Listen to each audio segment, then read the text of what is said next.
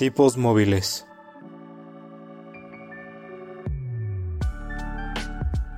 Un podcast que va más allá de los libros y de la realidad.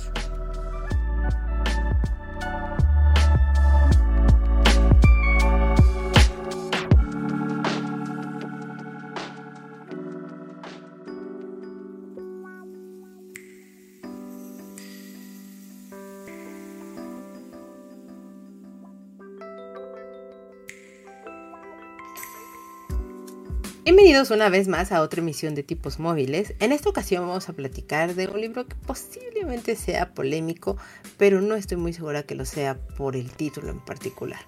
Y sí, en esta ocasión vamos a platicar de La Bestia, de Carmen Mola. Y para platicar de este libro, permítanme presentarles a mi gran compañero de este programa, David. David, ¿cómo estás? Hola, Caro, bien me encuentro. ¿Y tú cómo estás? ¿Cómo te encuentras con estos climas tan extraños que tiene la ciudad en estos momentos? Pues no me parecen extraños, sino son climas de verano.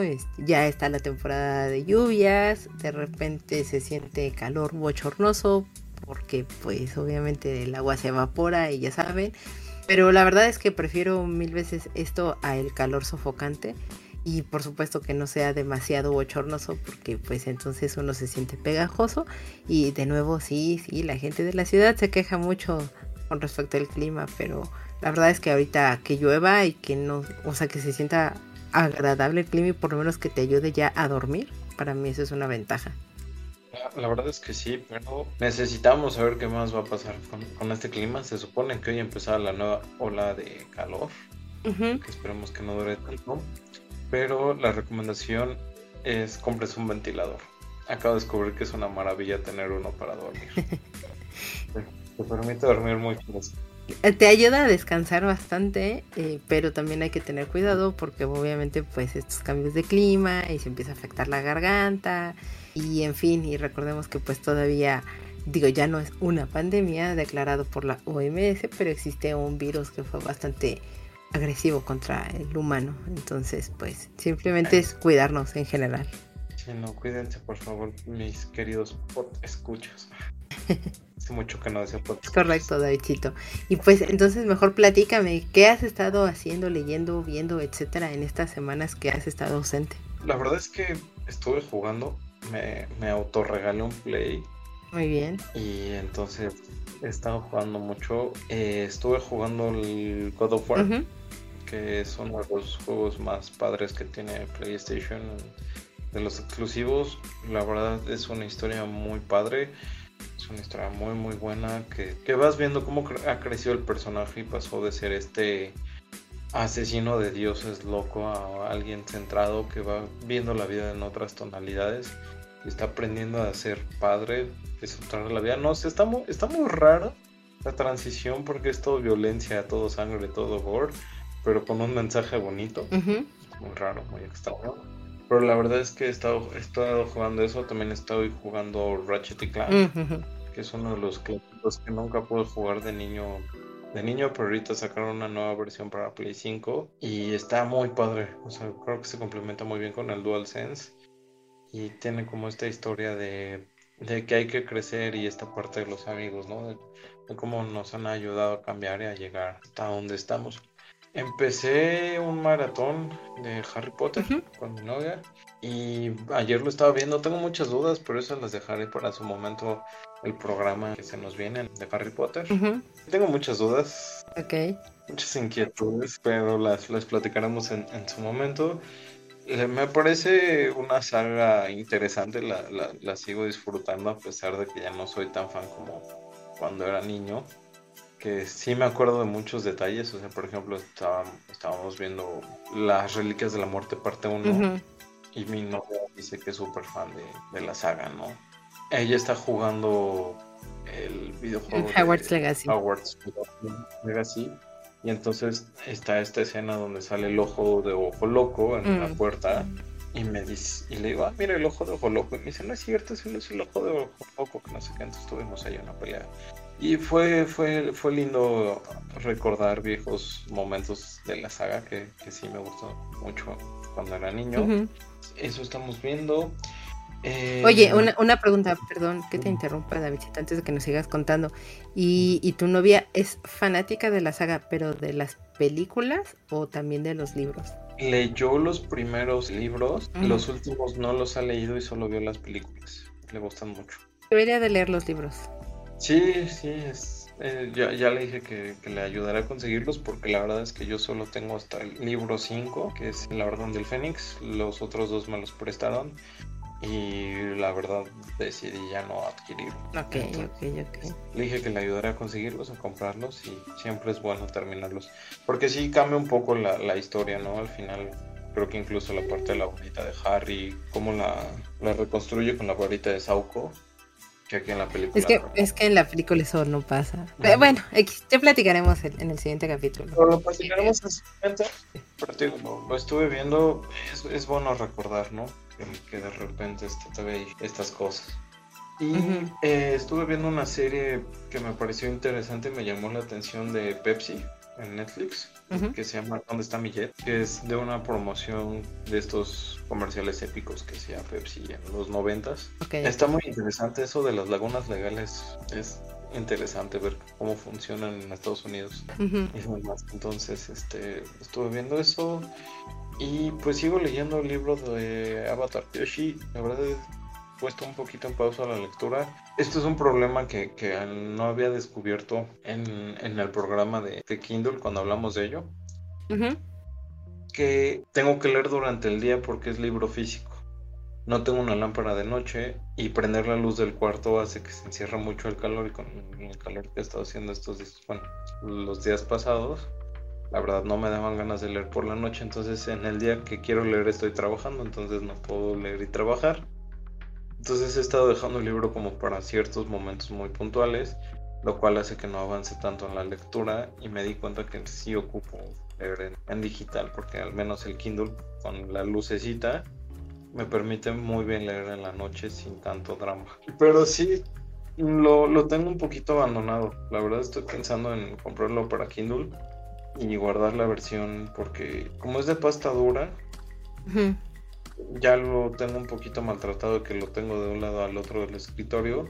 Entonces estoy pensando en comprar ya mejor la edición de Kindle y ahí terminarlo de leer y guardarlo ahí bien bonito su, pasta dura. Bueno, pero las pastas duras también son para que se disfruten y demás, pero entiendo, entiendo por qué lo quieres conservar impoluto. Exactamente. ¿Y tú qué has estado leyendo, escuchando, viendo?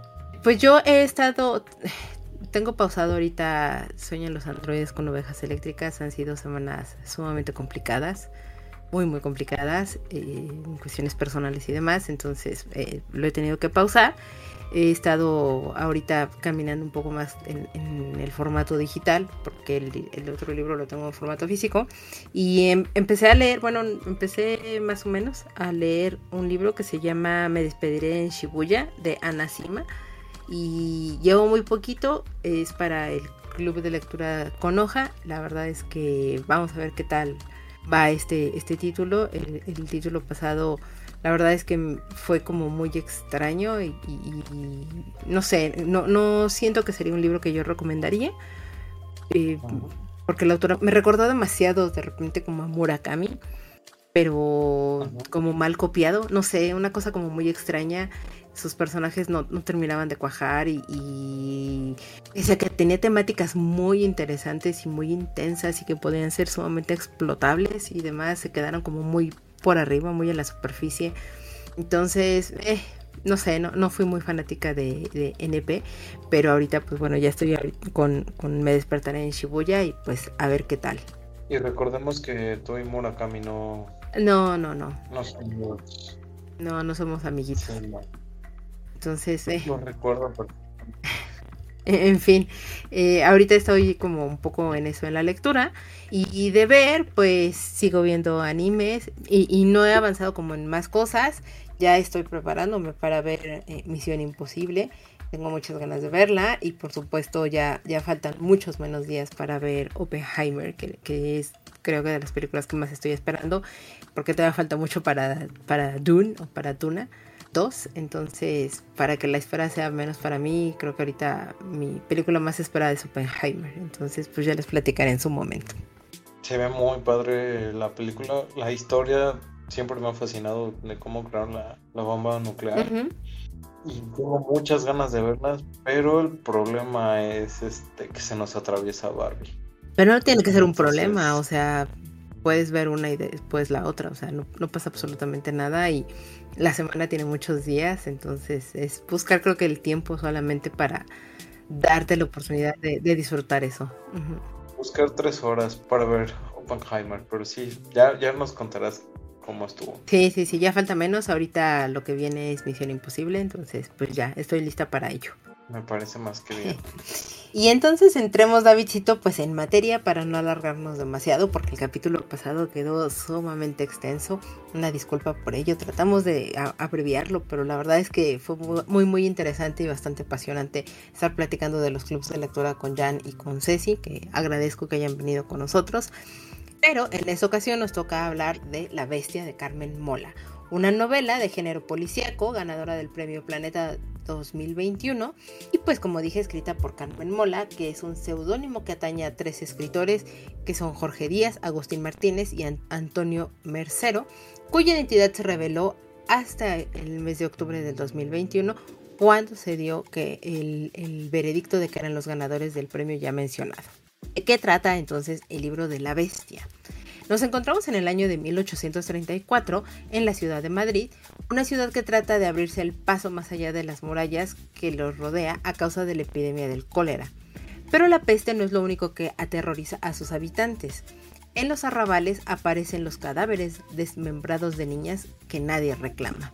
Todos los rumores apuntan a que el culpable es una bestia, un ser misterioso que nadie ha visto pero que todos le temen. Todo esto explota cuando la pequeña Clara desaparece y su hermana Lucía se empeña en encontrarla junto con un policía tuerto y un periodista junta letras con los que va a iniciar una frenética cuenta regresiva para poder encontrar a la niña con vida. Por ahí va más o menos la historia. La verdad es que podríamos decir que suena sumamente interesante. Muchos de, de los bullets o de los puntos de venta más grandes o como anuncian esta película es como el gran thriller. Y pues antes de que yo comente más al respecto, Davidcito, cuéntame, ¿a ti por qué te llamó la atención leer esta obra? ¿Qué esperabas tú encontrar en ella? Era, corría el año del 2021. Era viernes, estaba lloviendo. era, un, era un viernes, estaba lloviendo, estaba todo lo que daba, la oficina llena de estrés y demás.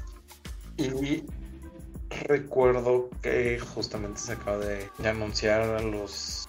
Ay, se me fue el nombre. A los seleccionados para participar en la final del premio Planeta. A los nominados para participar en la final del, del, premio Planeta 2021. Y me acuerdo haber leído la sinopsis. Y dije, este libro se escucha fantástico, se escucha increíble. Pero la verdad es que tuve un poco de recuerdos de Vietnam porque el premio Planeta 2020, si no recuerdo, también era un thriller que se llama Terra Alta. Y dije, eh, como que el planeta y los thrillers tienen algo, ¿no? Se, se, leía muy bien, se veía muy interesante. Y justamente también fue cuando empezó un poquito esta polémica que trae detrás el libro. Del nombre, de, de, la, de la autora, que resultaron siendo tres autores y me acuerdo que en Twitter estaba como mucho este, dirían los españoles, este cachondeo de qué estaba pasando, de si estaba bien, de si estaba mal, de que si deberían de retirarse la nominación, de por qué lo iban a hacer y demás. Porque pues no es el primer libro que, que publicaban bajo el seudónimo de, de Carmen Mola, pero sí era el que más impacto había tenido. Entonces, toda la polémica más la sinopsis que la verdad se escuchaba muy muy interesante, dije, pues ha de ser la novela. o sea, la, están vendiendo muy bien. Y pues de esa manera fue como dije, la quiero leer. Y empezamos a ver lo de los podcasts, este, bueno, lo del podcast, lo del club de lectura y ese tipo de cosillas. Hasta que fue cuando ya la leí el año pasado. Ok. A ti, ¿Por qué te llamó la atención la obra? ¿Qué esperabas de ella? O sea, la verdad es que a mí no me había llamado la atención la obra nada, ni, me había enterado de ella, ni mucho menos. Y pues la verdad había pasado desapercibida.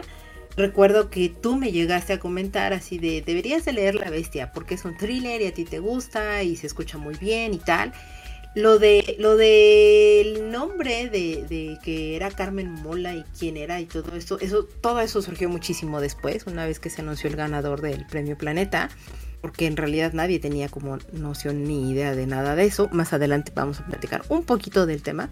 Pues nada, o sea, me Empecé a, escuchar, obviamente, a raíz de que ganó el premio, pues todo este tema de, la polémica y que la novela, y, veía reseñas que decían que era muy buena y sorprendente, y, se vendía como la novela, o mejor dicho, como el thriller, ¿no?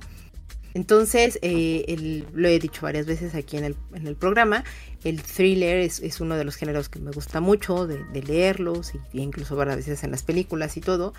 Y dije, oh, está bien, o sea, vamos a darle una oportunidad. Estuvimos revisando los libros para el programa y pues te dije, ok, David, vamos ya a leer La Bestia. Claro que tú ya, ibas más adelantado, tú ya la estabas leyendo. Y pues nada, caí a La Bestia, caí con, con este thriller que de entrada, y vamos a empezar aquí con cosas fuertes, pero para mí no es un thriller esto. Y ahí empezó para mí el gran problema de decir, oh rayos, qué gran fraude es esto. Me lo han vendido como el thriller y está muy lejos de, serlo. No me, no me lo parece. Entonces, pues bueno, así es como fui avanzando y adentrándome con la bestia. De nuevo, yo no esperaba nada o no esperaba mucho, salvo que iba a ser un thriller. Y eso es lo que esperaba, pero creo que no es lo que recibí. Entonces, eso me, me pareció como bastante triste porque pues la propia novela, o sea, tiene sus destellos de, que de repente te van enganchando y, de repente te puede ir interesando y ver hacia dónde va y cómo va esta investigación, porque al final del día mucho de eso es lo que, lo que tiene el thriller. Pero se cae y tiene un ritmo muy fluctuante, o sea, no, no me parece un ritmo tan, tan apropiado de lo que es el género y que te mantenga todo el tiempo ahí enganchado y queriendo consumir y consumir y consumir las páginas. No, no me pasó a mí eso. Pero, pero no lo sé. ¿A ti qué te pareció, David? ¿Tú ya habías leído thrillers antes?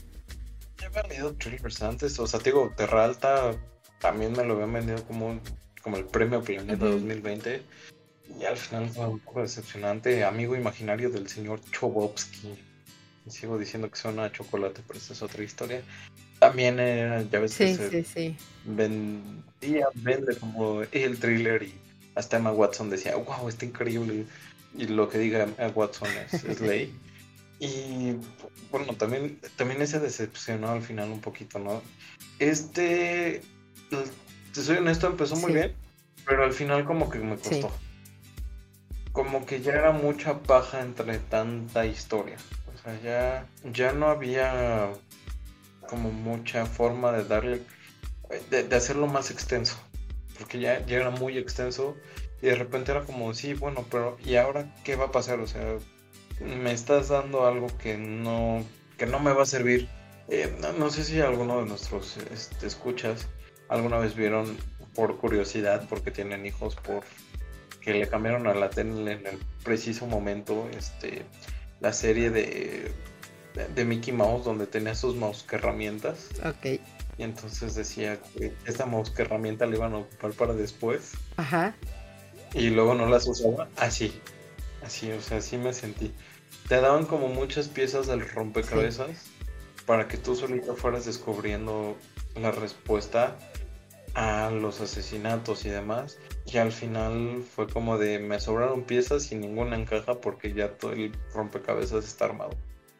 O sea que tú dirías que tocaron demasiados temas, pero dejaron algunos a un lado. Sí, siento que sí, o sea, dejaron muchos temas, muchos personajes sin caer en spoilers, que ya sé, esto me encanta. Y siento que muchas cosas no, no, no llevaron a nada. O sea, sí, creo que el tema principal son los asesinatos, pero de repente se mezcla con una pandemia, de repente se mezcla con este romance, de repente se, mezcla con la historia de con la subtrama de uno de, las, de los personajes, entre que está descubriendo quién es y quién no es en su adolescencia, entre su hermana, entre las otras niñas, o sea, es como de, ok, entiendo que quisiste crear un universo, pero dejaste muchas historias de lado para solo terminar con algo muy triste que es que no llevó a ningún lado. No sé a ti cómo, cómo te pasó. Es que a mí lo que me pasó, o sea, yo, la verdad también siento que tocaron demasiados temas. Porque al inicio, y, lo mencionaba ahorita en la sinopsis, ¿no? Eh, eh, se habla de esta gran pandemia, o sea, de esta epidemia del cólera. Y, eso al final del día en algún punto termina como quedando totalmente de lado y, después se centran en, la desaparición de las niñas y la búsqueda y, todo, pero, pero eso lo entremezclan con una cosa sectaria muy extraña, sacado muy de la manga, que, que, no, o sea, la verdad no, no, te, no te lleva a ningún lado. Y, y, todavía también aderezaron con la, con la rebelión carlista que estaba en esa época y que fue un mero pretexto, o yo lo sentí así como un mero pretexto muy muy metido nada más así como, ah, sí, también está esta otra parte del contexto de la, de la historia y la vida. E, ese punto me quedó como muy, como muy vacío. O sea, tiene, de nuevo, e, el, libro empieza increíblemente bien. O sea, la primera frase que, que te dice, está un perro mordiendo la cabeza de una niña y dices, ¿what? Estoy interesado, quiero saber qué es lo que sucede. Quiero saber qué y, de repente es como de... Eh, y entonces en Francia, y entonces en España, y entonces acá, y luego la secta. Sí, sí, sí. Y, Se, se, diluye todo al final del día y creo que lo dijiste atinadamente, de repente empiezan a llenar mucho con paja. O sea, trataron de estirar tanto la liga que terminó reventándose y entonces nada más le hicieron un nudo, ¿no? Como a todo el manojo de cosas. Fue, fue muy raro. Desconozco porque yo no he leído como otros trabajos de, de estos autores, pero este libro en particular de la bestia me pareció que, que, o sea, trataron de meter muchos temas e-, en algún momento yo, o sea, lo pensaba, ¿no? Por ejemplo, con nuestra parte de noche, la autora trataba de justificar estas desapariciones que existían en, en esa época en, Argentina que, se llevaban a la gente, que ya nunca más sabías de ellos y todo. Y entonces la autora dice, es que esto no puede pasar en mi país, o sea, no, no puede estar desmoronando de esta manera. Y entonces, pues, ¿qué otra cosa puede ser? Y es como, claro, pues toda esta secta que adora la oscuridad y que hace y que pasan como cosas atroces y, y dices, ok, o sea, lo veo muy justificado, entro dentro de la convención en este libro y todo, pero en este libro no lo siento así. O sea, siento que es como, ah, sí, es que está el cólera porque hay que ver cómo los metemos y entonces, ah, los pobres son los culpables del cólera. Pero es que entonces también está toda la parte de, de, de queremos quitar a todos los carlistas. Ah, sí, pero es que también están las niñas desaparecidas y entonces hay que ver cómo lo metemos. Y metieron y metieron y metieron y metieron cosas. Nada está como hilvanado realmente entre todos estos tópicos y, se van quedando muchos cabos sueltos que al cierre del libro es como, ah, sí es cierto, teníamos esto, esto, esto, rápido, téjelos. Y lo empiezan a, describir de una manera como tan sin sentido, hasta podría decirlo. Sí, no, incluso hay personajes que al final terminan existiendo sin razón de existir. Como el Fry, alguno para no dar más. Eh, como la Leona, o sea, empiezan a meter como muchos personajes que de repente generan un universo muy amplio que sus historias te dan ganas de conocerlas y termina en nada, o sea, termina en absolutamente nada. Y eso creo que le hizo muy mal a la vista. O sea, realmente el, los primeros capítulos, las primeras tres cuartas partes del. Bueno, la primera tercera parte del libro es donde te atrapa y dices, esto se va a poner bien intenso, no, no puedo creer lo que está pasando, qué está ocurriendo y de repente es como de, ah, sí, bueno, ahora es pelea entre los pobres, los ricos, la iglesia y luego metes a no sé quién y luego metes una subtrama en un burdel y luego metes el romance porque hasta eso también metieron, o sea, no, no contento solamente entre en, meter tantos temas políticos y giros este, de trama tan, tan intensos, metieron eh, este romance, ¿no? Y el hecho de que el, el, marido sabía de las cosas y que no lo sabía, o sea, entonces te terminas perdiendo y, o sea, si te soy honesto, yo creo que desperdiciaron muy buenos un muy buen personaje ahí en esta historia. En esa por, lo menos en la parte este del subtrama romántico ahí desperdiciaron a un muy buen este personaje. ¿A la amante? no no a, Diego. Ah ya ya sí sí sí al periodista. Fíjate que sí. Que, o sea coincido contigo pero no tanto porque o sea yo yo la verdad siento que le estás dando mucho mérito en decir que el primer tercio del libro es lo que te atrapa. No, o sea, el, principio, las primeras páginas, sí te intriga porque te están planteando el contexto y estás queriendo saber un poquito más, pero no, o sea, como que ya después de eso, no sé, no, no, no sé en qué momento exactamente te puedo decir, híjole, no, David, aquí ya no sé para dónde empiezan a caminar. Ya se fueron para el monte porque eh, eso sí es, es un, poco antes de la mitad del libro, donde sí yo empecé a decir, dije, ok, ¿a dónde quieren caminar? ¿Para dónde quieren ir? Y, y tratar de, o sea, pues seguí leyendo porque dije, ok, quiero saber hacia dónde van a encaminarse. Y, y se empezó a separar, separar, separar ahí rotundamente de lo que es un thriller. Y después, como que dijeron, ay, sí es cierto, tenemos que meter la parte de thriller. Y retomaron esa parte. Pero es como, ¿cómo justificamos esto? Y metemos otro tópico o algo por el estilo. Eh, y, en, ese, en ese intervalo, entre que estaban en el ir y venir del thriller y meter otros tópicos, ahí es donde siento que trataron de desarrollar un poquito más a Diego, el periodista. Entonces, yo creo que lo que es Diego y Lucía son como los personajes para mí que representan por dónde se tenían que haber ido. Creo que los capítulos, a, mi parecer, los capítulos de Diego son los que más me gustaban por cómo iba investigando. Es que los capítulos de Diego son los capítulos que relativamente van hacia el thriller. Exactamente. Y me gustaba la subtrama de Lucía porque era justamente esta parte de cómo una niña tiene que aprender a sobrevivir en un mundo de adultos y defender a su hermana cuando ya no está su madre, ¿sabes? En este 1800, ¿qué era? 1835, me parece. 34. Casi. Este. Casi, en, en, esta época.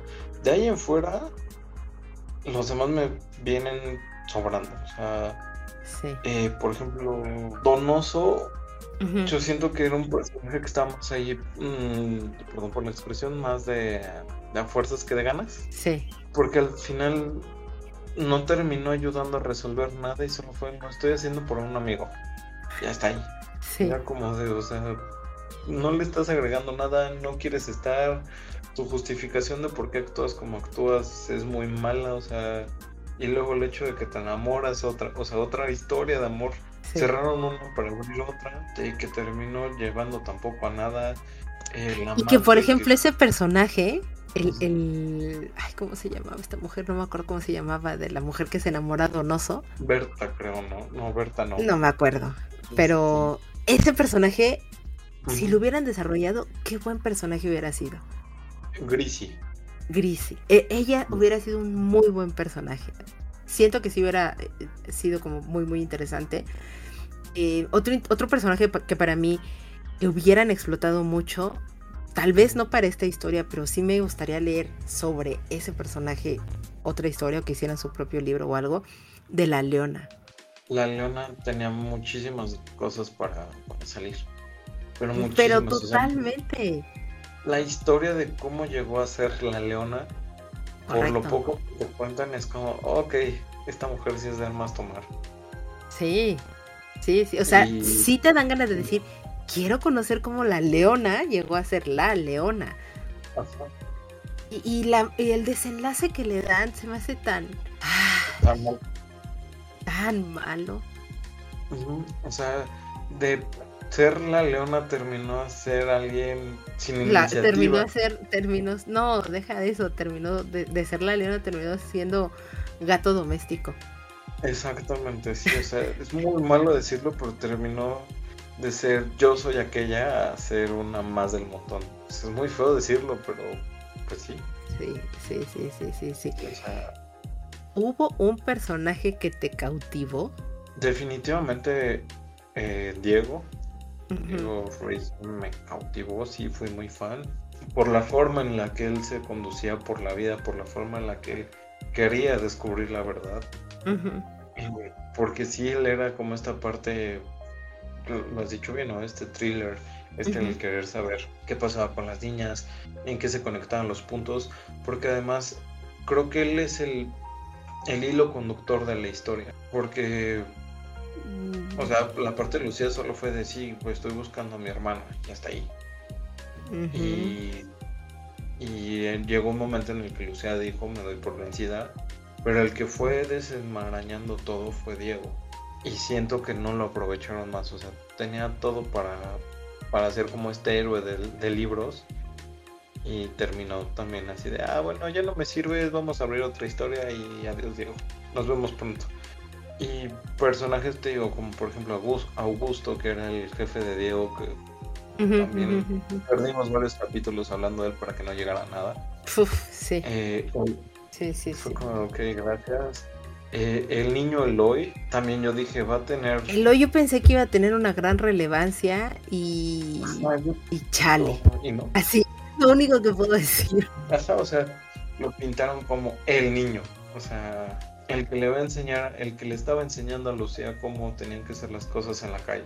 El que estaba ayudándola a crecer para terminar en, en un recuerdo y te dan a entender que al final Lucía sentía algo por Eloy cuando solo se vieron dos veces. Y ya era el gran amor. Entonces, Tres, ¿no? eh, eh, omito- omitamos la última. Omitamos la última. Eh, sí, o sea, Un par de veces, o sea, de- tampoco fue demasiado, sí. Y terminó siendo nada. Y también, o sea, fue, fue una historia Muchos personajes lo cierran así, ¿no, David? O sea, como muy... eh, muy, a- ajá, muy a la de sin susto. Y sabes qué siento, y eso no, no sé si tú también lo sentiste, que justo lo que nos querían como dan- dar a entender era la crudeza que se vivía en, en aquel entonces, la forma en la que vivían, el cómo no había esta parte de humanidad, por así decirlo, en las personas.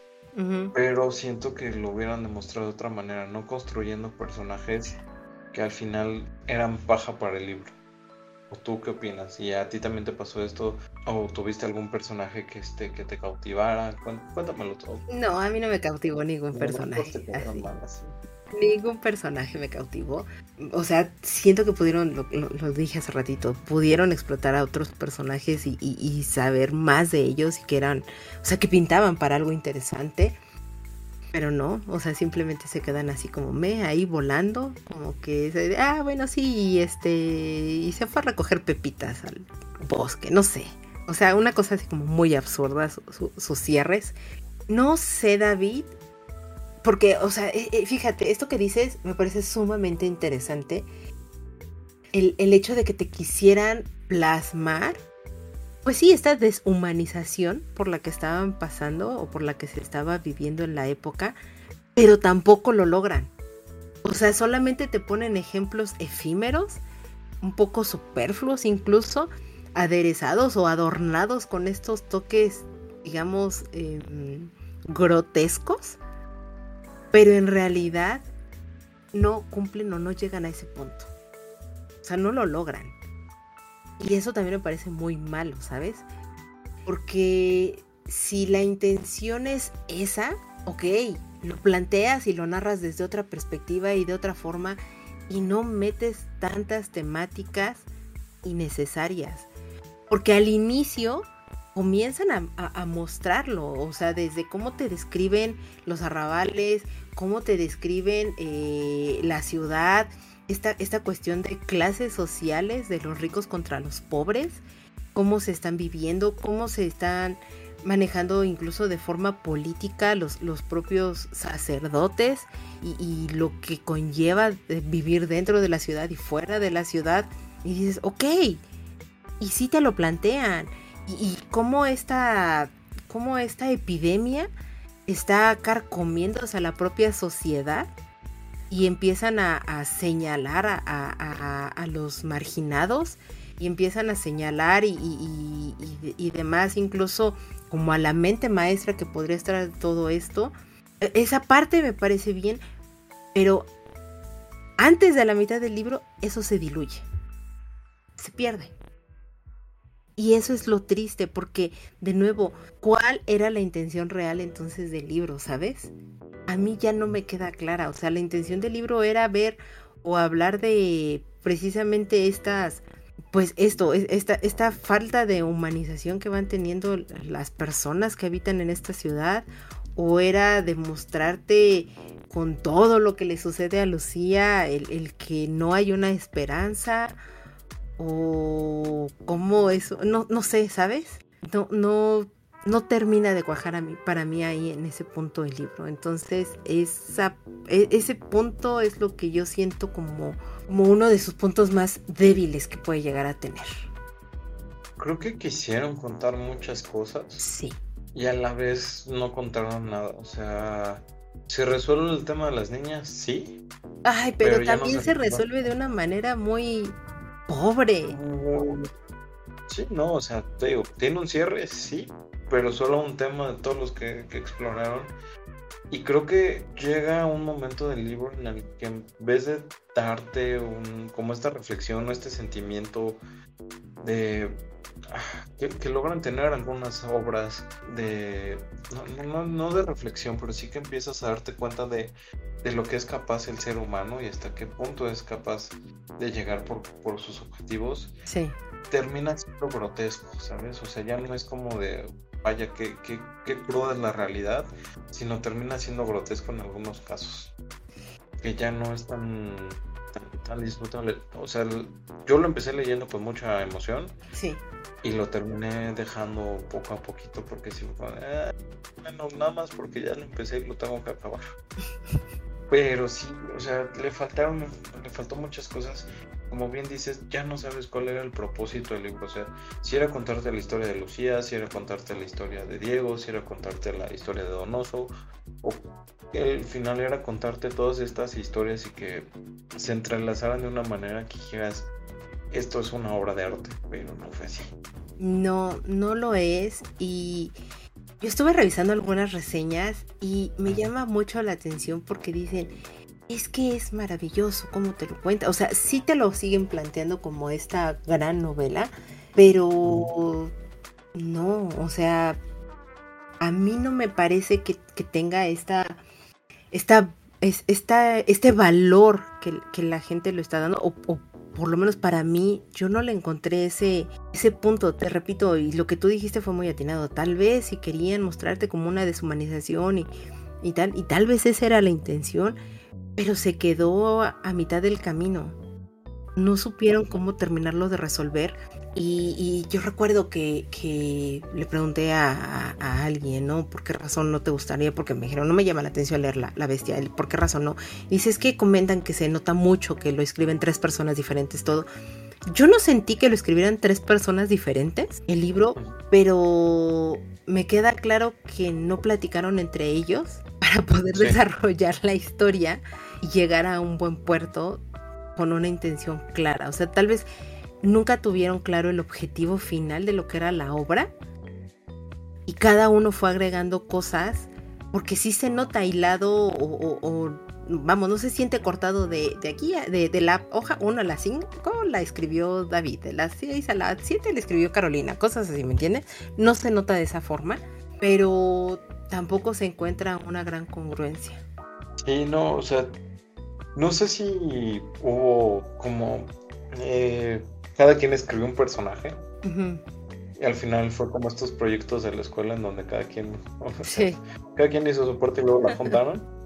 Pero, o sea, si te soy honesto, yo tampoco sentí que, que le escribieron tres personas diferentes.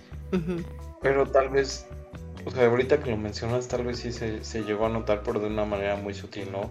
En esta parte en la que decimos que se notan los personajes que nada más crearon por crear. En esta parte en, las historias ya no terminan de cojar Pero para mí sería el tema eh. falta de comunicación en ese sentido, porque, por ejemplo, y, tal vez voy a dar un pésimo ejemplo porque no es un libro que a ti te agradó, pero yo no lo sentí así en Good Omens. Good Omens es una historia que se que está escrita por dos personas con estilos bien diferentes. Bueno, no tan diferentes, pero diferentes. Pero que se nota hilvanada y que el personaje que aparece desde la página 1 hasta la última página tiene un sentido. Tiene una línea argumental que seguir. Y aquí no. O sea, te digo, a lo mejor lo que pasó en este momento fue justo esta parte de que juntaron todos y decidieron terminar solo una historia, pero a lo mejor los otros dos autores querían incluir otras y por eso hicieron la rebelión de los carlistas por un lado, por eso hicieron la parte de eh, pobres contra ricos, las luchas sociales, la pandemia, o sea, eh, tal vez querían cada quien concluir su historia de esta manera. Y al final terminaron solo decidiendo cerrar una para que no se extendiera más. No lo sé, o sea, te, te, deja pensando qué fue lo que ocurrió porque bien lo decimos, ¿no? O sea, traía un ritmo a todo lo que daba y de repente se cayó. Pero mal.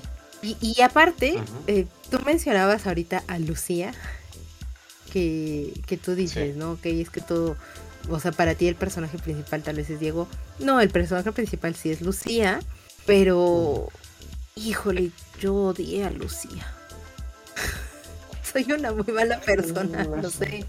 A ver, ¿por, ¿por qué odiaste a Lucía? Cuéntame, ¿qué, ¿qué, fue lo que ocurrió? ¿Qué, hicieron, qué, qué, hizo que la odiaras? Todo lo que le pasa. O sea, todo el camino de Lucía me pareció demasiado. Muy sufrido. Excesivamente sufrido. Para mí es... Nadie puede pasar por todo eso. O sea, de verdad nadie puede pasar por tanto drama para para el desenlace que tienes, ¿sabes? Y, quedar como sin nada. O sea, no. Sí. Sí, reconozco, perdóname, David, nada más rápido, cierro la idea. O sea, reconozco que sí, puede haber gente que, le puede pasar, o la puede estar pasando muy mal. Y de repente se te empiezan a juntar cosas y, no sales de una y, ya estás entrando a otra mala racha y así. Pero es eso, pequeñas malas rachas. Pero no a esa dimensión de lo que tiene esta criatura y, la forma en como de repente es muy adulta y de repente sí es una niña y de... No, me parece un personaje bien flojo. A mí lo que no me gustó eso, de, yo te decía no, es Lucía. pero no, no, es Lucía. este, lo que no me gustó de Lucía es el final que le dan. O sea, de nuevo, ¿te hace pensar tanto para esto? Sí. O sea, no. No, no me queda claro el, hecho de entonces, ¿para qué le hiciste volverse una heroína? ¿Pero es realmente una heroína? O sea, te la, tratan de poner como una, pero ¿lo es? No lo es. Creo que es una serie de eventos afortunados lo que pasan para que se resuelva el problema principal del, del libro, pero no lo es, o sea, y además sí tiene una pésima pata para, o sea, si hay personas que la sufren mucho, sí, sí, sí, sí, hay, sí, hay personas que, que, les dio, sí, sí, sí, sí me ha pasado, sí, sí me ha tocado, sí me ha tocado verlos, les dio sobre mojado, pero, o sea, terminas con alguna secuela y ella en cambio es como de, a mí me hace lo que el viento Juárez, sino que te digo, simplemente creo yo que te la pintan como muy grande para ser tan chiquita al final de todo lo que pasa. O sea, no, no, no te lleva nada, no, no ocurre nada. Eh, los personajes, o sea, ya no, ya no supe qué pasó con Donoso, ya no supe qué pasó con los demás, porque no termina en nada y Lucía es otro caso de esto. O sea, realmente no, no, no, no, no, no sé ni qué más decirte, o sea, sí cuando terminé de saber qué le pasó en su historia fue como de, o sea, neta, pues mejor lo hubieran dejado a medio libro y hubieran agarrado otro personaje, como es lo que hicieron con los demás. Ya, o sea, no, pasaba nada. Sí, no, no. Y además la gran te ponen como esta parte de la lucha del bien contra el mal, este pensamiento de, la secta contra el pensamiento No, no, no, es que aparte la secta, la secta, Dios mío. Este, este punto del pensamiento mágico, o sea, sí, ok, 1834 no hay realmente todavía un conocimiento de, la medicina y de muchas otras cosas en general, pero ¿en serio? ¿En serio? O sea, el, motor de la secta, ¿en serio? Eh, no se me hace tan descabellado. Ay, no, no, no, no, no. jugándole. O sea, todavía lo creería más si me dijeras lo que hoy se conoce como células madre. Pero, ¿en serio? digo, no se me hace tan, tan descabellado porque he visto cada, cada aberración en Twitter, TikTok, redes sociales que digo, ¿cómo es posible que estando en 2023 con... O sea, no, no te vayas tan lejos. En, la época de la pandemia, lo que decían, ¿no? De que ibas al IMSS y te robaban el líquido de las rodillas. Buen punto, buen punto. o sea, no se me hace tan descabellado porque es lo que te digo, ¿no? O sea, si en 2023 teniendo un dispositivo que tiene acceso al conocimiento de Me acabas de matar todo el argumento, David. Hay gente que se lo... o sea, sí, no, o sea, no, no hay manera de decir, este, estaba mal la secta porque era en 1835. 34. Lo entiendo, 34, ah, perdón, no sé qué tengo ahí con el 35. Pero bueno, ese es el punto. Eh, o sea, te, entiendo, sí, el pensamiento mágico es algo que sigue existiendo, pero bueno, vaya, o sea, ves en redes sociales chavas, hombres, eh, mujeres, niños, que te dicen que le caes mal solo porque tu signo es diferente al de ellos y es como de, en serio, o sea, 2023 y me estás diciendo que crees que la astronomía y la astrología definen con quién te llevas y con quién no. Tienes todo un punto. Tienes todo un punto. Entonces, Sí, no. Se, se vuelve complicado no, no, creerlo. O sea, y El otro día justamente veía que hay una parte de Vietnam, no me acuerdo si es de Vietnam, en el cual cazan a las... Ay, se me fue el nombre. Más bien la traducción. Son unos este, ratones como de bambú. Son unas ratones muy chonchas y bonitas y, abrazables. Y les quitan la sangre y se la ponen en los ojos a los niños porque dicen que como son animales que no ven la luz y tienen muy buena vista en la oscuridad, esto les va a ayudar a mejorar la vista. Y de nuevo, 2023 y todavía se siguen haciendo estas prácticas. Y esto lo aprendí en mi programa de comida. muy, cultural mi programa de comida. Hay tribus y hay lugares que sí, o sea, todavía se rigen bajo ciertas leyes muy, digamos, muy estructuradas desde una perspectiva más holística. Y sí, ok. Voy de acuerdo, respeto. Cada quien tiene ciertas creencias, es, es parte de, de cómo es la trascendencia de estas, de estas sociedades ¿no? que se van eh, creando. Hay muchísimas aquí todavía dentro del propio país, ni siquiera es movernos de continente ni de, ni de otro lugar, o sea, sí. Pero, pero, pero, pero, estamos hablando aquí de una sociedad eh, o sea, aquí dentro de lo que es el contexto del libro, ¿no? De una sociedad que digamos que es más, más culta, más leída, más estudiada y bueno, pero sí, y o sea, y retomamos los ejemplos que tú decías, ¿no? O sea, ahorita estando en una sociedad más, más leída, más, más estructurada, con más acceso a la información, porque la traes básicamente en la palma de tu mano con, con cualquier dispositivo inteligente. Con un celular.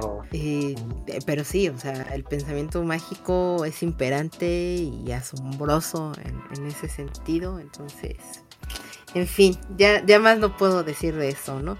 Sí, no, o sea, definitivamente la secta estaba la secta Estaba bien chafa, pero bueno. Que de hecho eso me recordó. Estaba bien chafa, era una secta muy mala. Eh, la trama política ahí entre la secta y demás fue como eh, innecesaria. Pero sí, el, el, motivo de por qué lo hacían me, me queda muy claro. O sea, di que en la pandemia no se les ocurrió hacer lo mismo. O posiblemente a alguien sí se le ocurrió y nunca nos enteramos. Pues mira, hubo gente que no estando en pandemia se comía bolitas de Japón. Entonces. Sí, o sea, el ser, no, sé cómo seguimos sin extinguirnos después de... Somos brillantemente torpes, la humanidad. En fin, regresando un poco y mucho al libro. ¿Tú salvarías o rescatarías a algún personaje? O que, o sea, aparte de, por ejemplo, tú dijiste, yo extendería un poco más la historia de Diego, ¿extenderías algún otro personaje? Eh, definitivamente la, a la de Eloy. O sea, Eloy tenía todo para conquistar al mundo. Eh, Lucía se me hace muy estúpido. O sea, de nuevo, sí, es, es, es este. Es razonable lo que le pasa, pero eso no es una tremenda estupidez, perdón, perdón. Nunca había rabiado tanto con un libro. ¿Por qué le había llamado un personaje este, estúpido? Pero... Una estupidez como termina.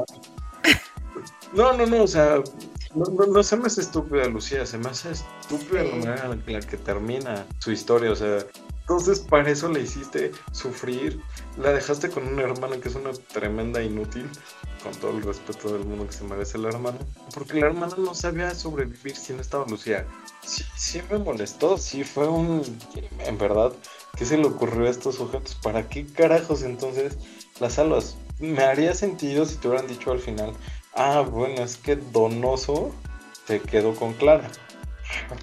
ok, me parece muy malo el cómo terminaron muchas de estas historias las hubiera cambiado porque realmente había buenos personajes que necesitaban crecer un poco más y no les dieron esa oportunidad. ¿Tú habría alguno que, que hubieras salvado o le hubieras dado más historia? Yo le hubiera dado más historia a, a Eloy, creo que ahí coincido contigo. Eloy pudo haber sido muy buen personaje que, que, siguiera avanzando en la historia. Definitivamente yo hubiera exterminado, creo que desde la página 3 a Donoso. Donoso, solo... ¿Qué personaje? ¿Qué personaje tan más inútil me parece el del policía Donoso? De verdad, no. Eh, o sea, tiene. Te lo presentan desde la primera página, llega hasta la última página, te dan muy entre comillas la razón del por qué continúa ese personaje, pero me parece muy tibio. Un personaje excesivamente tibio. Otro personaje que también así hubiera eliminado o, no hubiera invertido tanto tiempo en él, el, el, que era el jefe de Diego, totalmente ahí de acuerdo contigo. Sale sobrando. no poder, o sea, solo era como de. Sale sobrando. No me quiere publicar. Eso su. El, el esposo. Ajá, el, el cornudo. Ajá, el esposo cornudo. Ajá. o sea, eh, ¿para qué? ¿Para qué gastaste tiempo, tinta, papel en poner ese personaje? Totalmente inútil. Creo que más allá de, que yo salvara, te das cuenta, yo estoy haciendo una masacre. Sí, no, no. O sea, es que... Porque hay muchos personajes que, que agregan inútilmente a la historia sin ninguna finalidad para que terminara en nada. como lo dijiste David, con, un final tan tan, triste. Banal. Tan, ajá, tan banal. O sea, Mira, por ejemplo, eh, ahorita estaba buscando la lista de personajes. El doctor Alban, ¿qué clase de CSI se aventaron también con... Que o sea, no. Justo mi punto justo mi punto de lo que decía del pensamiento mágico. O sea, ¿cómo es posible que bajo las limitantes que tienes eh, en, esa época, y entonces cuando llegan con el doctor y lo que dices, hicieron un CSI muy bizarro, pero ok, tienen esa conclusión y dices, si un tipo que tenía un matraz y alcohol casi casi nada más y pudo hacer maravillas, ¿en serio la secta tenía esta idea? O sea, ¿en serio? Es que, es que creo que ahí es donde me conflictúa demasiado. O sea, no, te, digo, si se aventaban unas... El, el, doctor era CSI Miami, ¿era este, ¿cómo se llamaba? El de los lentecitos que se lo quitaban. O sea, CSI la bestia, o sea, no, no sé. Sí, no, no, no, no, no. O sea, para mí no hay ningún personaje rescatable de lo que cuentan en la historia, pero con mucho potencial hay varios personajes.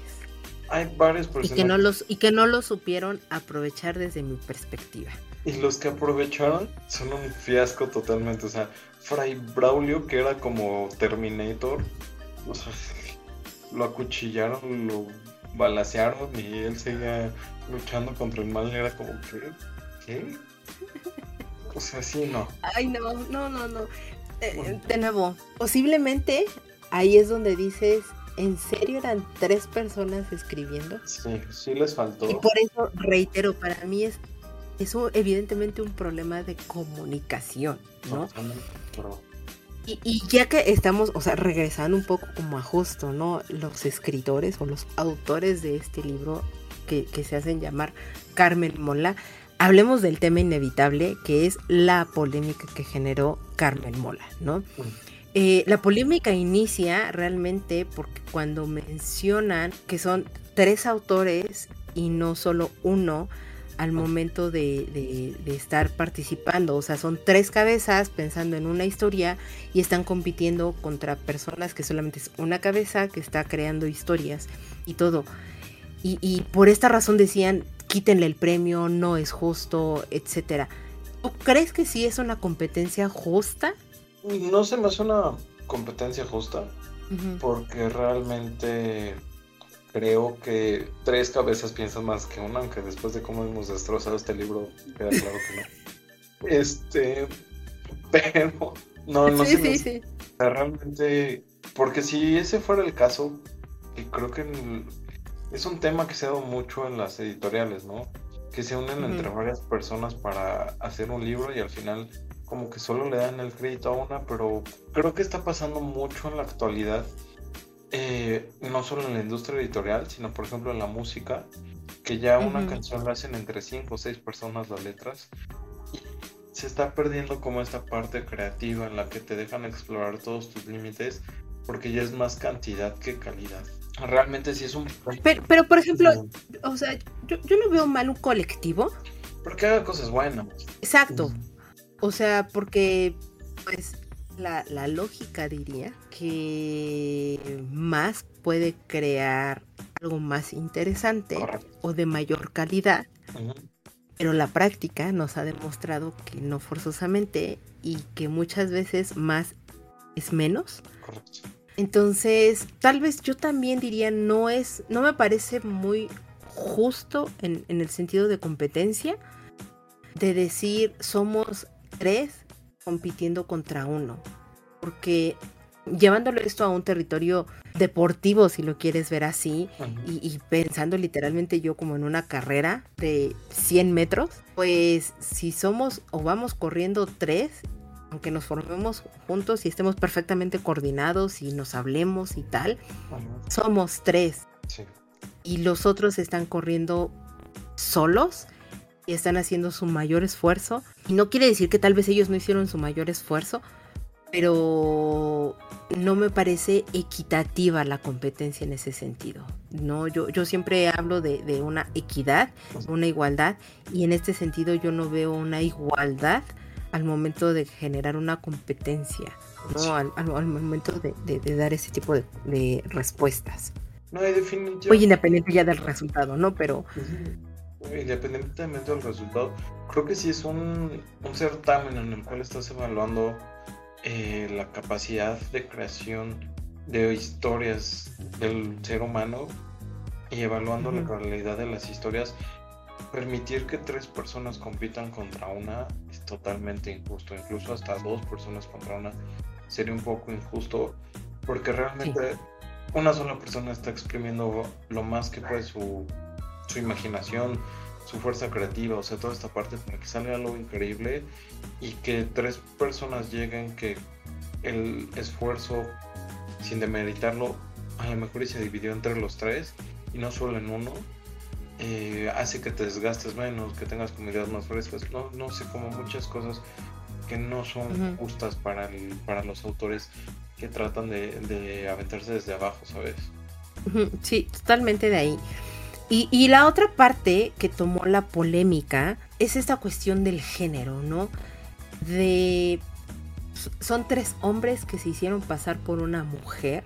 Yo honestamente digo, ok, puedes escribir en un colectivo y, hacerlo porque al final del día también una mujer, tres mujeres, cinco mujeres, lo que quieras, también podrían hacerlo. J.K. Rowling se hizo pasar por un hombre, independiente de nuevo de la calidad de lo que estés entregando, etcétera. E, e, en ese sentido digo, ok, es equiparable, es, es equitativo, es igualitario, ¿no? Creo que todos podemos utilizar un seudónimo o no.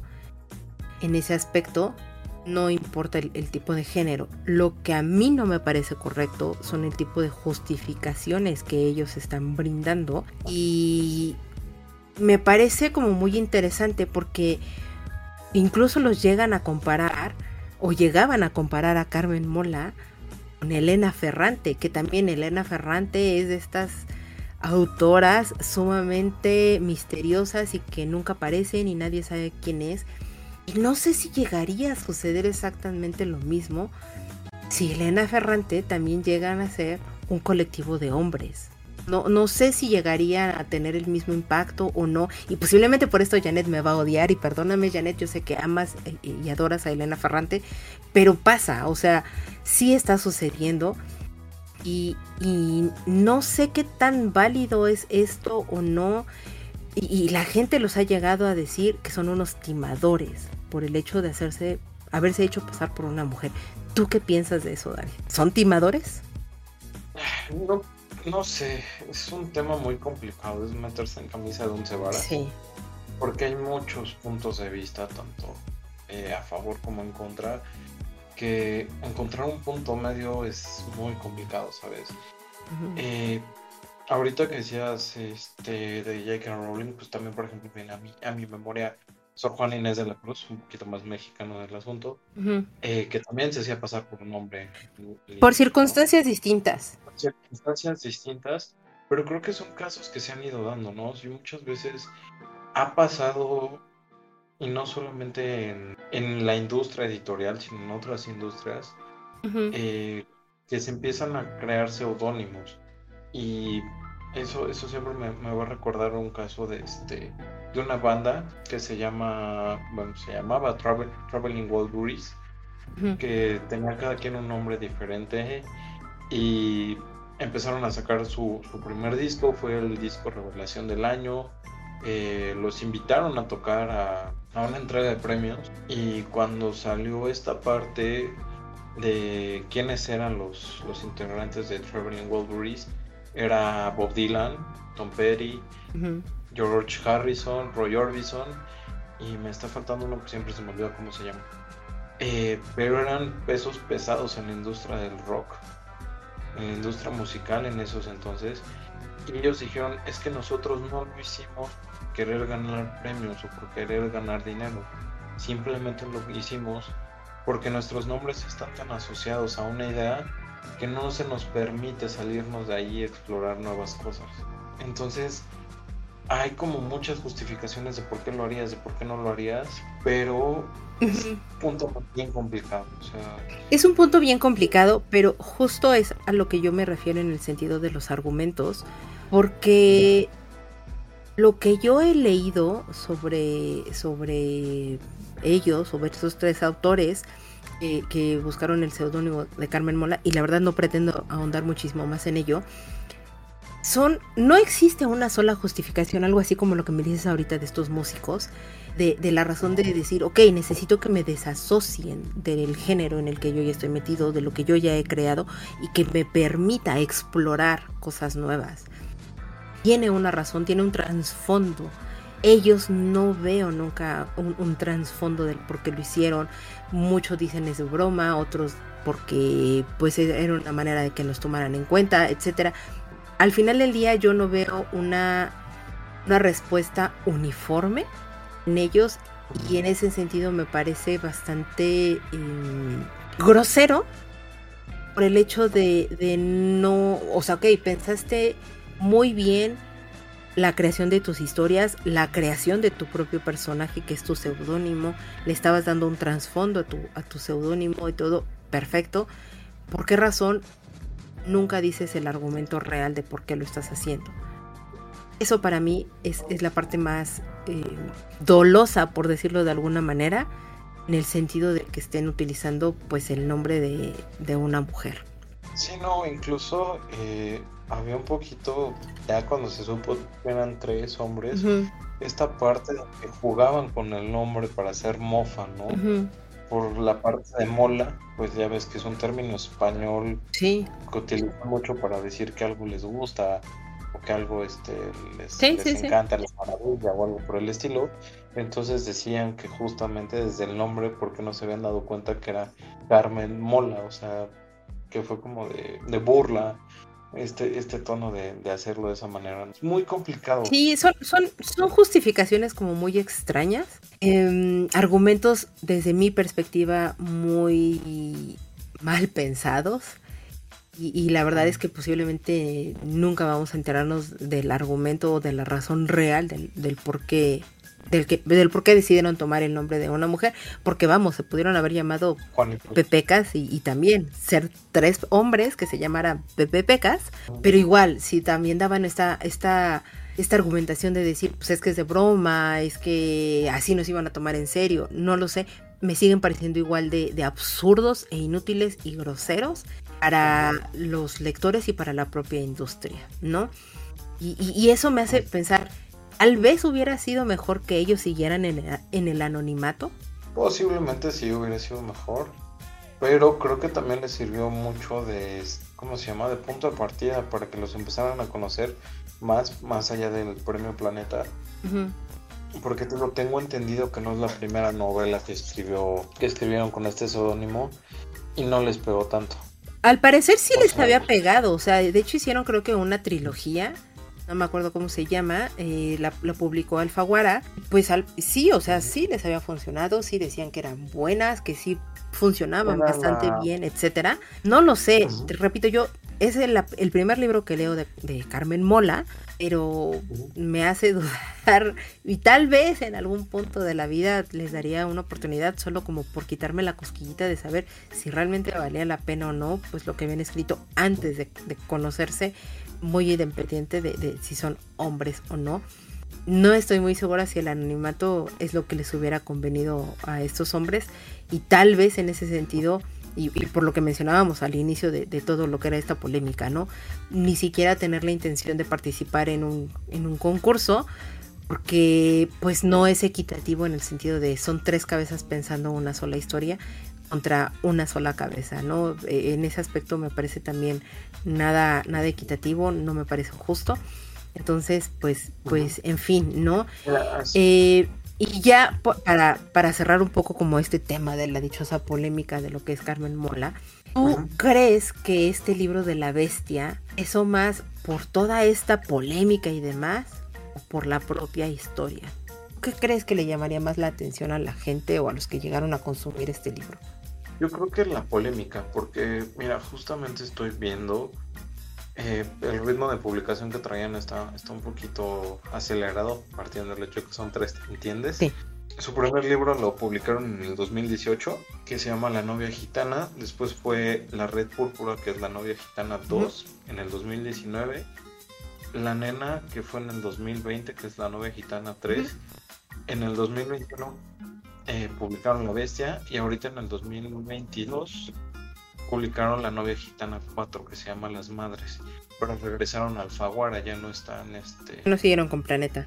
Bueno, ya no fue ya no fue por Planeta, exactamente.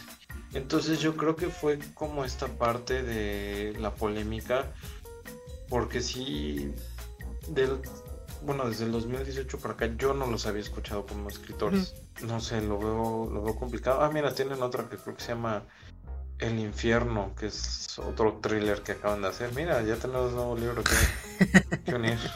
Ah, y mira, es del 2023. Es recién salidito. recién salidito del, del 10 de, me parece que del 10 de este abril, no sé, de repente me confundo con las fechas, pero recién salidito, mira, ya tenemos uno nuevo que, que, que, que acaban de escribir. Y digo, yo creo que no, que, que, eso fue lo que ayudó a que se vendiera la, la polémica. Porque incluso aquí en la página de Planeta te lo están poniendo como el thriller que más de 2 millones de lectores están esperando. Dijo nunca nadie, pero bueno, según ellos 2 millones los están esperando. No sé, yo no sería, definitivamente no es el thriller que yo estaba esperando y, por el contrario para mí fue un, un gran, gran fracaso. Es esto de, pues bueno, no fracaso en realidad, sino, no sé, me sentí engañada en decir que esto era un thriller cuando en realidad no es un thriller, solamente tiene pequeñas gotillas ahí de lo que es el thriller, pero no sé, yo la verdad es que no sé si, si sigan vendiendo a raíz de esta polémica, si solamente fue algo pasajero. El libro como tal de la bestia y que fue el ganador del premio y etcétera, no me parece una cosa tan brillante. Y pues ya, me enfilo así directo a lo que sería el veredicto. Para mí, este es un libro de uno, porque la verdad es que tiene demasiados cabos sueltos, personajes sumamente flojos que tenían mucho potencial, un final bastante, bastante, bastante me. No, no, no sé qué palabra exactamente colocar en lugar de esta onomatopeya pero me parece un, final muy, muy banal, muy simple. Eh, no, la verdad es que es un libro que si les había llamado la atención, yo les diría no lo hagan. Si no les ha llamado la atención, les diría hacen bien, pasen de largo porque no. Eh, yo les diría, si es un libro que les llamó la atención, léanlo. Al final del día, cada quien tiene que forjar sus, sus propias conclusiones. Digo, no está mal. A algunos nos gusta sufrir y leer cosas así que no, que no llevan a nada, pero eh, nos sirve para pasar el rato. Estaba pensando en un 3 y me estoy viendo benevolente. Lo estás recomendando para que lo lea la gente. Eh, le estoy dando un 3 y solo por el inicio. No puedo, no puedo hacer más. Creo que es la calificación más baja que he dado en toda la historia de móviles, tipos, tipos móviles.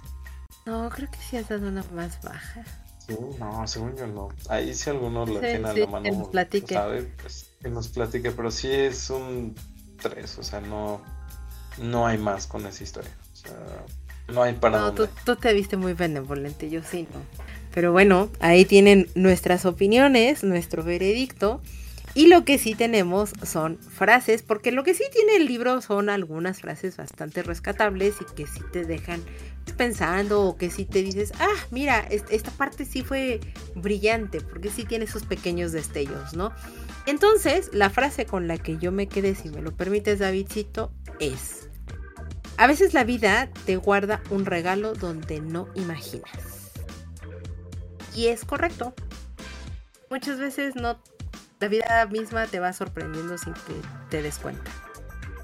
Muy cierto, muy, muy cierto. Y yo puse una frase que suena un poco obvia, pero creo que a veces se nos olvida que después de hoy habrá un mañana. Y justamente siempre se nos olvida, siempre vivimos en, en esta sociedad tan rápido, tan, de tener todo a la mano, de, de querer todo, que se nos olvida que a veces hay un mañana y diría el buen Fernando Delgadillo, que después de todo siempre sale el sol. Es correcto, Davidcito. Y, una cosa, lo decíamos hace rato, ¿no? De repente menos es más. Y esta frase que tú nos dices, tú dices, de repente es muy simple, pero la verdad es que menos es más y que es bastante compleja, más allá de lo que nos puede decir. Entonces, pues bueno, eh, Davidcito, pasemos a los comentarios, que ahora sí tenemos varios comentarios, que eso me da muchísimo gusto. Muchas gracias a toda la gente que nos ha escrito, que nos da like, que participó, que nos compartió de repente muchos clubs de lectura para que más personas conocieran. Entonces, muchas, muchas gracias a todos ellos que nos han escrito en nuestras redes sociales. Si me permites, leer el primero. Este nos lo escribió Yaredi que dice, estuvo bueno el chisme, el no dormir tiene sus cosas buenas, ya que acabas por escuchar el podcast donde salen tus amigas lectoras. No fueron las tres horas que dijo Janet, pero sí dos muy buenas que se disfrutaron. Muchas gracias, Jaredi, por escuchar el capítulo de, de Club de Lectura. Nos la pasamos, la verdad, bastante, bastante bien. Y pues sí, una disculpita porque sí nos alargamos bastante, pero fue bastante, bastante entretenido siguiente comentario que tenemos es de Jessie Lab, que nos comenta, me parece que en general los libros de corte y policíaco son muy cliché y más largos que la cuaresma. Eh, sí, muchas veces, pero los dos libros de Joel Dicker me han sacado de bloqueos lectores y los disfruté justo a la medida. Sí, muchas veces aunque sepas que se viene o que es un cliché totalmente, te ayuda como a liberar esta parte de los bloqueos que a veces se te da después de un muy buen libro. Awin Topón, que es esta, nuestra querida Brenda, el club con hoja, nos escribió, los libros de Joel Dicker sí que me hicieron pasar un muy buen rato y nos pone un emoji de una carita feliz. El siguiente comentario que tenemos es de Celinda y la encuentran en Instagram como leyendo con la tía Pollo. Nos escribe, me encantó el capítulo de Clubs de Lectora, qué bonito escuchar las fluidez y qué buena química tienen, muchas felicidades. Contagian el amor a los libros y me siento honrada de haber recibido el búho con la invitación al Club de Lectura y Locuras. Ja, ja, ja. Ya saqué dos libros de los cuales hablaron y no tenía conocimiento. Qué lindo escucharla. Un emoji de corazoncitos. Y pues muchas gracias por escucharnos, Celinda. Qué bueno que te gustó, que disfrutaste el capítulo. Y pues mejor aún que sacaste algunos títulos de ahí para que pues se agreguen en tu lista de, de lecturas. El siguiente comentario nos lo deja nuestro querido amigo Adam, que nos escribe, qué gran capítulo, estuvo muy amena la charla, se nota una muy buena mancuerna con Janet y ya se siente como de la familia de tipos móviles. Realmente desconocía mucho de los clubes de lectura, pero dieron un panorama muy general e interesante de todo lo que es. Ahora les dejo mis preguntas. ¿Qué opinan de las novelas basadas en universos populares que no nacieron en los libros, como son Star Wars, Halo, Magic the Gathering, etcétera? ¿Son valiosos o simplemente una especie de cash grab para los fanáticos? Saludos. ¿Qué piensas, Davidcito, de estos libros? Iba a decir que justamente antes de empezar a grabar el capítulo, Carolina y yo estábamos teniendo una bella discusión acerca de Star Wars y el universo expandido. Y creo que te permite muchas veces explorar las historias que no te pueden contar, ya sea en videojuegos, en películas, o en este caso como Magic, en el juego de cartas y que te dan ganas de conocer como más el lore, ¿no? O sea, por ejemplo, Star Wars, el universo expandido tiene unas historias muy, pero muy buenas. O sea, hay un libro que les recomiendo mucho que es el de Maestro y Aprendiz, en el cual te explican cómo era la relación de Obi-Wan con Qui-Gon y en donde se les da a conocer esta parte de el ¿cómo se llama? la profecía. La profecía que este que les narra lo de Darth Sirius y eh, pues sí, muchas veces algunos los pensaría como que son cash grab. Pero si te gusta mucho este universo y te metes mucho en cualquiera de ellos, te sirve para conocer los dos libros de Halo. Tengo entendido que también son muy buenos y que justamente también crecen esta historia de Cortana, de, del jefe maestro, de los anillos y demás. Entonces ahí pueden, pueden irlo checando. Eso, al menos hasta donde sé. No sé, ¿tú qué opinas ahí? Siento que son eh, libros plenamente para los fanáticos de la historia, ¿no? Eh, o sea, a mí, por ejemplo, me gusta mucho Star Wars, pero yo nunca he leído ninguno de los libros de Star Wars. No me llaman la atención en ese sentido. Si alguna vez me atraviesa alguno en la vida y todo, y es como, ok, estoy, digamos, en el, en el mood de querer leerlos, es como, ok, ok, le puedo dar una oportunidad, no, le, no leería el feo y todo, pero me queda muy claro que, que, por ejemplo, si eso se lo diera a, mi mejor amiga, a mi novio o algo así, pues definitivamente me dirían, no, eso no es algo que yo leería porque no les agrada tanto como el tema. Eh, o lo dejarían un rato apilado. Mi, mejor amiga definitivamente ella sí me diría, no, toma, aquí está tu libro, tal, bye. Pero sí siento que es algo plenamente para, para los fanáticos, para la gente que le gusta, que, que lo disfruta y que definitivamente quiere saber muchísimo más, como tú lo mencionabas, Davidcito. O sea, la, verdad es que sí, de repente hay muchos, ¿cómo se llama? Muchos libros y muchas cosas que de repente dices, ¿de dónde salió tanto? Pero ya, por ejemplo, cuando las empiezas a leer y ya las ves en, en series o adaptadas, ya tienes como un poquito más el panorama. El último comentario es de Abby, la encuentran en Instagram como Abby Rich en Florida. Dice, espero sigan invitando a Jan y a Ceci a su programa. A mí me encanta escucharlas. Y este capítulo de Club de Lectura estuvo muy bueno. Emoji con carita de corazones. Y esperemos que sí. Y tú también, Avi, si alguna vez gustas participar aquí en Tipos Móviles, pues adelante. Así es, Avi, tienes las puertas abiertas y no nada más tú, sino todas las personas que quieran venir a platicar aquí con nosotros, si tienen algún tema, si les interesa que platiquemos de algún libro en específico, si no están de acuerdo con las opiniones o los comentarios que llegamos a decir, Aquí es un espacio abierto y todos tienen como derecho de, esa réplica y son más que bien recibidos aquí en tipos móviles. Nosotros vamos a estar muy contentos de recibirlos y pues muchas gracias por habernos mandado sus comentarios. Estamos más que agradecidos con ello, nos encanta estarlos leyendo, escuchando, aprendemos también de esa manera las cosas que, gustan, que no gustan. Entonces, por favor, síganlo haciendo. Eh, y todo eso lo pueden encontrar desde nuestro sitio tiposmóviles.com. Ahí van a encontrar las plataformas donde los pueden escuchar, donde puede, con cuáles se adaptan mejor, o directamente desde el propio sitio, escuchar los capítulos y también dejarnos ahí sus comentarios o ver las redes sociales donde nos encontramos y seguirnos en la que más se adecue para ustedes ustedes. Davidcito, muchas, muchas gracias por venir a grabar esta noche conmigo y para venir a platicar sobre la bestia. Entonces, me encanta tenerte de regreso en el programa. Un gusto, Caro, y de nuevo espero, yo sé que cada programa digo esto, espero ya no sentarme tanto, pero vamos viendo cómo va la vida del adulto, porque esto cada vez se hace más complicado, pero la verdad me la paso muy bien aquí grabando. La vida de repente no lo permite, pero de verdad, de verdad, de verdad, esperemos y sí podamos contar mucho más seguido contigo y que tu propio tiempo de adulto nos lo permita y, de verdad lo agradezco infinitamente.